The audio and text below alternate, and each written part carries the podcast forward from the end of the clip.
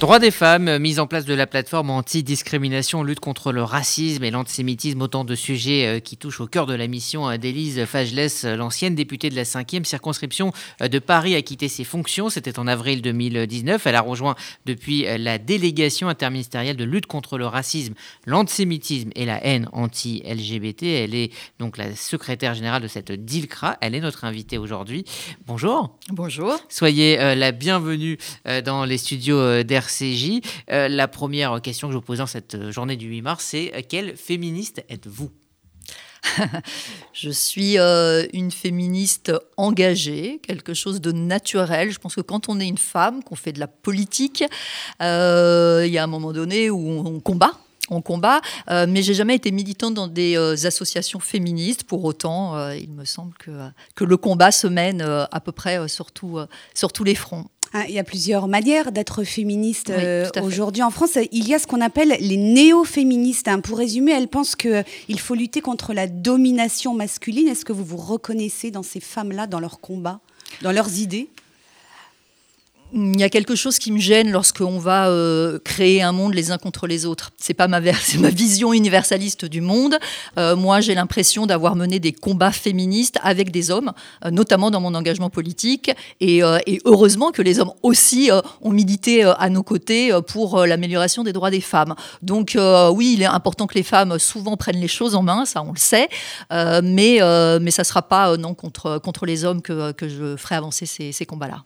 Qui vous inspire aujourd'hui comme femme, euh, Élise Fagelès, vous qui êtes une, femme politique Oui, alors on parle d'engagement et de combat à mener. Moi, j'ai, euh, euh, on est sur RCJ et c'est vrai que c'est, des femmes qui m'ont, qui m'ont guidée comme ça depuis toute petite des, figures importantes. Euh, j'ai Golda Meir qui me vient à l'esprit parce que euh, elle a dû s'engager avec beaucoup de courage dans des périodes euh, extrêmement compliquées, dans des périodes de guerre. Et je trouve que dans ces moments-là, bah, c'est vrai que le courage et l'engagement des femmes est, à, remarquer particulièrement. Beate Klarsfeld, depuis que je suis toute petite, Beate Klarsfeld, forcément. D'abord parce que parce que c'est pas la femme d'eux. Et c'est vrai que Beate Klarsfeld, on parle de Serge et Beate Klarsfeld, mais elle, elle a impulsé beaucoup de choses dans le combat de, euh, de, Serge Klaasfeld et c'était bien qu'elle soit là et c'était bien justement qu'elle donne sa sensibilité en tant qu'allemande, en tant que femme qui n'était pas juive et donc elle est euh, vraiment remarquée dans ce combat euh, dans la chasse aux nazis. Et puis et puis Simone Veil, Simone Veil parce que Simone Veil, bah écoutez, c'est une femme politique, le féminisme, l'Europe, le droit des femmes, le droit des femmes à disposer de leur corps et ça c'est un combat qui faut sans cesse, hein, sans cesse mener en Europe, en Europe, hein, à côté de chez nous, ce droit des femmes à, à, disposer de leur corps est sans cesse remis en cause. Donc voilà, la mémoire et puis euh, et puis l'avenir, Simone Veil. Alors justement, euh, l'avenir, vous êtes une femme politique, il y a de nombreuses femmes engagées en politique aujourd'hui. Selon vous, qui pourraient être les modèles de, nos petites filles, de nos jeunes filles, euh, lorsqu'on regarde euh, euh, la situation de la société française aujourd'hui Qui pourrait les inspirer, à votre avis?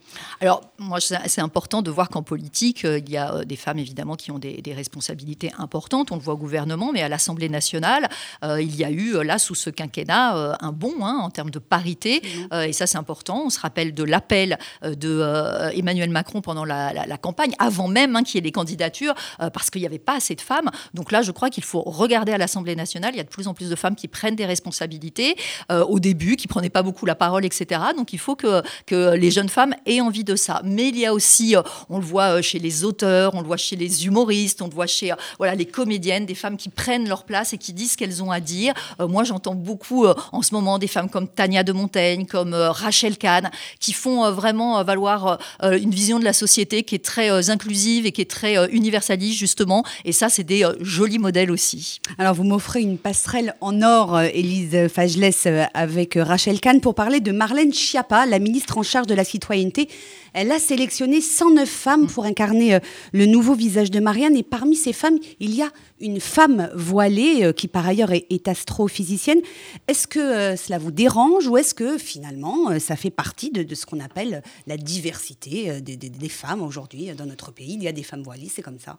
Ah, je n'ai pas à être dérangée dérangé par le fait qu'il y ait des femmes voilées. il y a en effet non, mais une. Qui une pourrait incarner le, visage de Marianne, c'est le sujet. Elle est, en tout cas, elle, incarne cette femme parce que justement, elle a aussi fait des études supérieures, parce qu'elle a une vie professionnelle qui, est, qui démontre qu'elle assume des responsabilités. elle ne porte pas le voile comme un instrument justement d'intégrer la domination masculine, etc. Donc de ce point de vue-là, cette femme peut tout à fait incarner l'émancipation des femmes. Après, le sujet du voile, euh, il, euh, il reste à poser, notamment dans le monde, c'est-à-dire que dans beaucoup d'endroits dans le monde, euh, justement, le voile va aussi s'accompagne aussi du fait que les femmes ne peuvent pas s'émanciper, ne sont pas, euh, ne peuvent pas euh, euh, avoir un travail, ne peuvent pas être libres par rapport à leur mari, etc. Donc là-dessus, il faut poser ce sujet-là. Mais je pense que, en effet, lorsque on a dans notre pays notamment des, des, des, étudiantes, mais également dans la vie professionnelle, eh bien, ce qu'il faut, c'est reconnaître la possibilité pour toutes les femmes, quelles qu'elles soient, de s'émanciper, d'assumer des responsabilités et le plus de responsabilités possible. Mais est-ce que ça risque pas euh, tout de même de brouiller le message qu'on envoie euh, à la jeunesse? Et on est au cœur des sujets dont vous êtes en charge à la DILCRA. Mhm. Euh, une femme voilée pourrait représenter Marianne, Marianne qui est le symbole de notre République, notre République française, qui est laïque. Quel message on envoie à cette jeunesse puisque vous occupez d'éducation? Oui, oui. En l'occurrence, en l'occurrence, Marlène Schiappa, je pense que ce qu'elle veut, c'est justement montrer que il y a une diversité de femmes qui, justement, d'où qu'elles viennent, quelles qu'elles soient, justement, et c'est vraiment pour ça que je dis ce mot d'émancipation euh, et de responsabilité, et en termes d'études, et en termes de vie professionnelle, euh, eh bien, euh, peuvent donc, on, les retrouve dans la société française. Après, vous me parlez d'image, et donc notamment, l'image c'est extrêmement important de cette Marianne dans les, les, mairies notamment. évidemment que non, une Marianne dans une mairie ne peut pas être voilée, puisque justement, ce principe de laïcité, c'est justement la neutralité de l'État, et oui, nous avons cette image de cette Marianne, d'ailleurs, qui est euh, même parfois euh, un peu dénudée. Euh, on ne peut pas avoir cette, cette confusion entre religion et symbole de la République, liberté, égalité, fraternité. Beaucoup plaident pour qu'on y rajoute la laïcité. En tout cas, c'est dans le préambule de la Constitution. Donc évidemment, en termes de symbole de la République, il ne peut pas y avoir une, une femme voilée. En termes de ce que est aujourd'hui le paysage des femmes, et notamment la possibilité pour toutes les femmes d'assumer ses responsabilités et d'être émancipée, je comprends le, geste de Marlène Schiappa. Alors vous êtes, euh, Élise Fagelès, euh, secrétaire générale de la DILCRA, ça a été euh, un organisme créé en, 2014. Est-ce que vous pouvez nous dire dans les grandes lignes quelles sont vos missions à la DILCRA?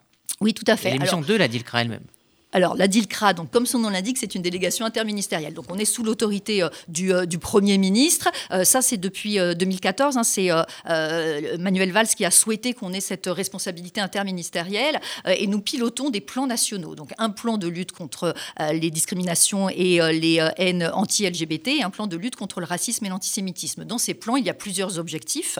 le fait de mieux accompagner les victimes, par exemple, donc en formant les policiers, les magistrats pour que les plaintes soit euh, plus suivi, qu'il y ait des sanctions plus exemplaires, le fait de sensibiliser. Donc là, on travaille avec l'éducation nationale, avec la rédaction de Vademecum, et donc d'être proche des enseignants pour qu'ils puissent répondre et avoir euh, des euh, réponses à des cas pratiques lorsqu'ils ils ont affaire à des, à des affaires de, racisme, d'antisémitisme ou de haine anti-LGBT avec leurs élèves.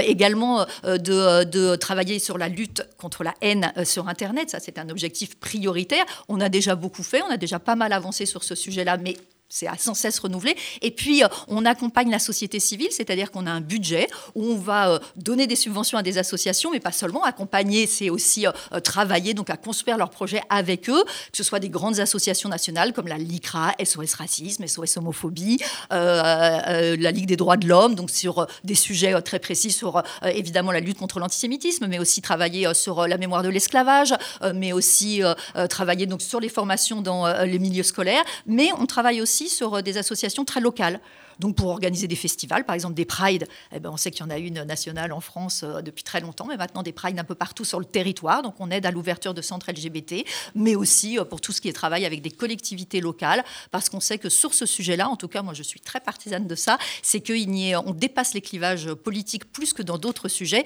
et donc on puisse travailler l'État avec la société civile, les associations, mais aussi avec les collectivités locales, avec des plans territoriaux pour mettre toutes les forces en œuvre pour que, euh, eh bien, on puisse avancer sur tous les sujets et au plus près du terrain. Laurence Goldman. Oui, Elise Fagelès, pour reprendre un, mot très à la mode que vous avez vous-même utilisé, celui de diversité. Hein. Il est très employé euh, euh, par plusieurs membres du mhm. gouvernement, hein, notamment Elisabeth Moreno, qui est en charge justement de cette diversité. Est-ce que lorsqu'on est juif en France aujourd'hui, on fait partie de cette diversité?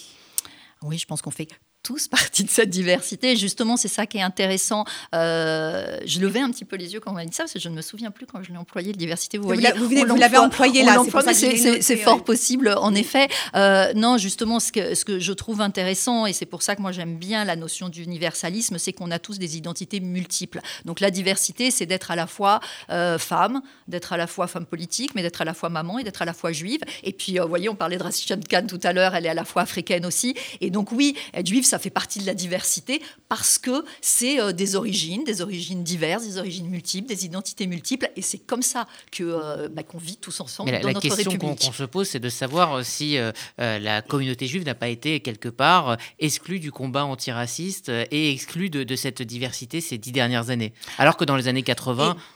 voilà, SOS Racisme, il y avait énormément de, de juifs. Oui, je voudrais juste préciser, est-ce que euh, en, rassemblant sous la même étiquette la lutte contre le racisme, l'antisémitisme et la haine anti-LGBT, là encore, on n'est pas un peu en train de tout mélanger Et est-ce que, euh, à force de dire l'antisémitisme, le racisme, les LGBT, c'est la même chose, c'est ce que vient de dire Rudy Sada, ben, du coup, l'antisémitisme perd sa spécificité et il, passe en, deuxième plan Alors, deux choses. Déjà, quand on parle de diversité, c'est ce que je vous disais, pour moi, c'est vraiment reconnaître les identités multiples et non pas, attention, parler de minorité et donc pas de minorité visible. Donc, quand on lutte pour la diversité, euh, c'est vraiment prendre toutes ces identités.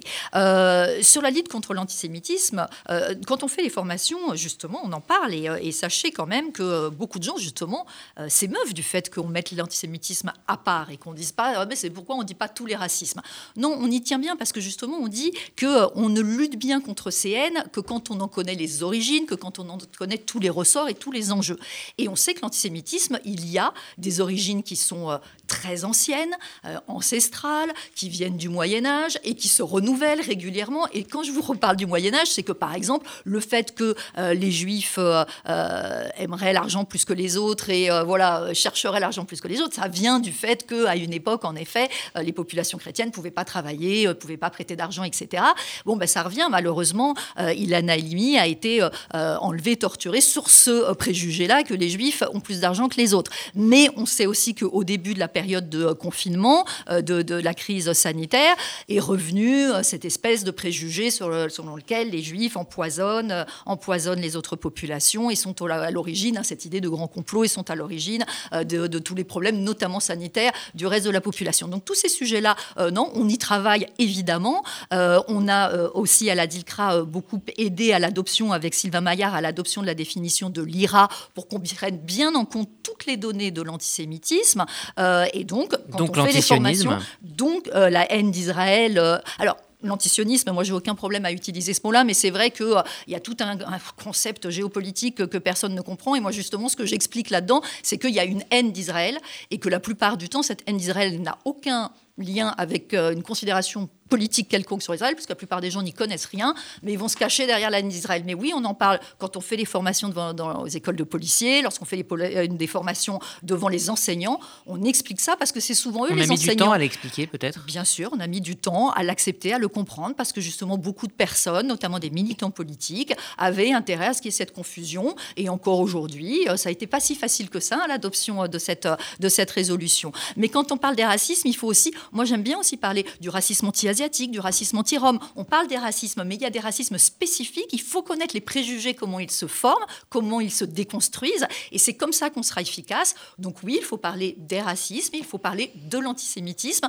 Mais euh, euh, la, haine anti-LGBT a été rajoutée à la DILCRA en 2015, après l'attentat qu'il y avait eu à Orlando. Je ne sais pas si vous vous souvenez, dans une boîte fréquentée par la communauté gay. Et il avait paru judicieux, et moi je, continue à, trouver que c'est judicieux, de voir qu'il euh, il y a des ennemis communs, toujours, des gens qui refusent les gens qui refusent cette diversité, justement, le fait qu'on puisse avoir des identités multiples, mais vivre ensemble dans cette société, dans notre République. Et donc, on a des personnes qui vont travailler spécifiquement sur ces sujets-là, à la DILCRA évidemment, mais c'est le même ressort finalement, c'est de faire vivre la fraternité dans notre pays. Je crois que ça a du sens de, travailler ensemble. Euh, la DILCRA euh, lance euh, le 21 mars hein, une semaine d'éducation contre le racisme et l'antisémitisme. Quelles vont être vos priorités euh, lorsqu'on voit les situations dans les lycées. Il y a eu, ce sondage hein, de la LICRA, euh, euh, plus d'un lycéen sur deux pardon, qui est favorable aux peurs des signes religieux à l'école, l'affaire Samuel Paty.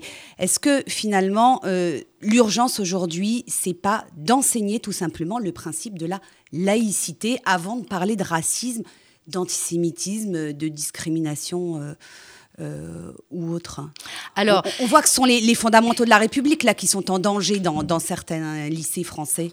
Alors en réalité, c'est évidemment essentiel de travailler sur la laïcité, de revenir à la définition de la laïcité, euh, la liberté d'expression également, de rappeler que oui, la liberté d'expression, elle est protégée dans notre pays évidemment, mais qu'elle n'est pas absolue puisqu'elle est limitée aussi à l'atteinte à la dignité humaine. Euh, dans notre pays, hein, on n'accepte pas justement les propos racistes, antisémites. concrètement, quelles actions vous allez mener alors, concrètement, nous ne menons pas d'action sur la lutte contre euh, pour la laïcité, puisque ça n'est pas du ressort et ça n'est pas hein, dans le champ d'intervention de la DILCRA. Vous-même, vous disiez qu'on avait un champ d'intervention très large. En revanche, quand on voit, euh, là, j'ai regardé toutes, euh, toutes les, propositions de subventions qui nous venaient, justement, je vous parlais des territoires, donc via les préfectures, beaucoup en ce moment nous disent qu'ils veulent lutter contre le racisme antisémitisme, mais aussi pour les valeurs de la République et aussi pour la laïcité. Donc, en fait, tout ça est, assez, est assez proche, assez connexe.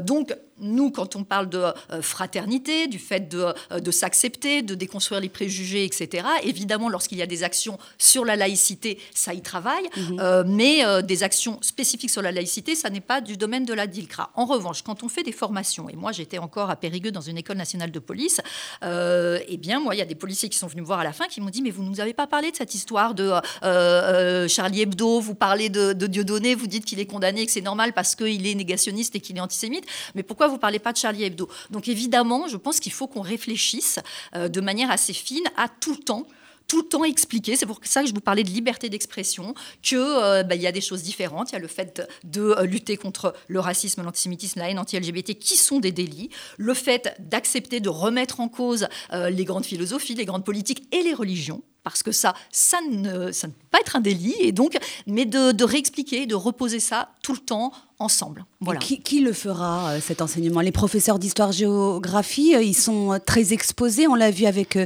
Samuel Paty, c'est eux tout seuls dans leur collège de, de, de, banlieue qui vont se lancer dans des grandes explications philosophiques sur la liberté d'expression Alors, il y a deux, en tout cas, moi j'ai fait une formation il y a pas Il y en a qui, qui, qui, qui, refusent d'aborder certains sujets, clairement, hein, parce qu'ils ont peur. Mmh. Alors, la DILCRA, justement, a fait une formation il n'y a pas très longtemps pour l'ensemble des, des, des, futurs profs, enseignants, etc., de l'université euh, Nord-Picardie, on va le faire, hein, on va, on va, euh, et donc c'était pour les journées valeurs de la République. Nous, on était sur nos sujets euh, racisme, antisémitisme, mais il y avait aussi des, des, des, enseignements sur la laïcité. mais par exemple, on ne peut pas dire qu'ils sont seuls. Jean-Michel Blanquer a fait beaucoup, notamment a mis en place des équipes valeurs de la République qui au début étaient spécifiquement sur les sujets de laïcité, mais maintenant aussi sur les sujets de racisme, antisémitisme, aussi parce qu'il voit bien que ce sont des sujets connexes, donc tout est lié. Donc il faut tout le temps référer à la hiérarchie parce que normalement il y a des équipes qui peuvent aider les enseignants, mais euh, il ne faut pas laisser les enseignants seuls, évidemment. Si euh, les enseignants, si l'école publique euh, est abandonnée là-dessus, on ne s'en sortira pas et je ne vois pas comment notre société peut aller vers plus de fraternité. donc évidemment, tout doit passer par l'école. Je pense qu'il y a une volonté politique qui est très claire et, Jean-Michel Blanquer la marque, et, le rappelle. il faut que tout ça insuffle beaucoup au niveau évidemment des, académies, euh, au niveau des, des, des, établissements, etc. Mais on ne peut pas laisser la peur s'installer du côté des enseignants. Ça, ça serait, ça serait évidemment pire, que tout. Sur le front de l'antisémitisme, il y a beaucoup, beaucoup de sujets. Il y a eu encore cette tentative d'attaque devant une école juive vendredi à, Marseille. Et puis, il y a aussi l'affaire Sarah Halimi. On attend le délibéré de la Cour de cassation le 14 avril hein, pour décider s'il y aura finalement un procès devant la Cour d'assises de son meurtrier présumé. quelle lecture vous faites de, cette histoire judiciaire à rebondissement hein, mm. depuis presque quatre ans et, de cette décision de la Cour d'appel en 2019 qui disait que finalement l'assassin présumé était irresponsable pénalement alors moi, je ne vais pas commander. Euh, vous ne commentez pas les décisions de justice, normalement. Oui. quand je vous disais tout à l'heure qu'on formait, ça c'est essentiel, les policiers et les magistrats. Il faut euh, en effet qu'il y ait une plus grande euh, prise de conscience et des policiers et des magistrats de leur responsabilité à très vite mener les enquêtes et très vite voir les circonstances aggravantes, entendre et voir. Ça n'est pas rien. lorsque, en effet, il y a un mobile raciste, homophobe, antisémite, ça n'est pas rien et on ne peut pas faire comme si c'était une affaire crapuleuse lorsqu'il y a un tel motif haineux. Donc ça, il faut que ce soit très vite euh, vu par les policiers, par les enquêteurs et puis il faut que derrière la justice suive. Il y a une responsabilité, je pense, de la part de la justice de prononcer des sanctions avec ces circonstances aggravantes-là parce qu'il y a un message qui est envoyé évidemment à la société qu'il n'y a aucune impunité sur ces actes haineux et puis il y a évidemment une nécessaire reconnaissance des victimes.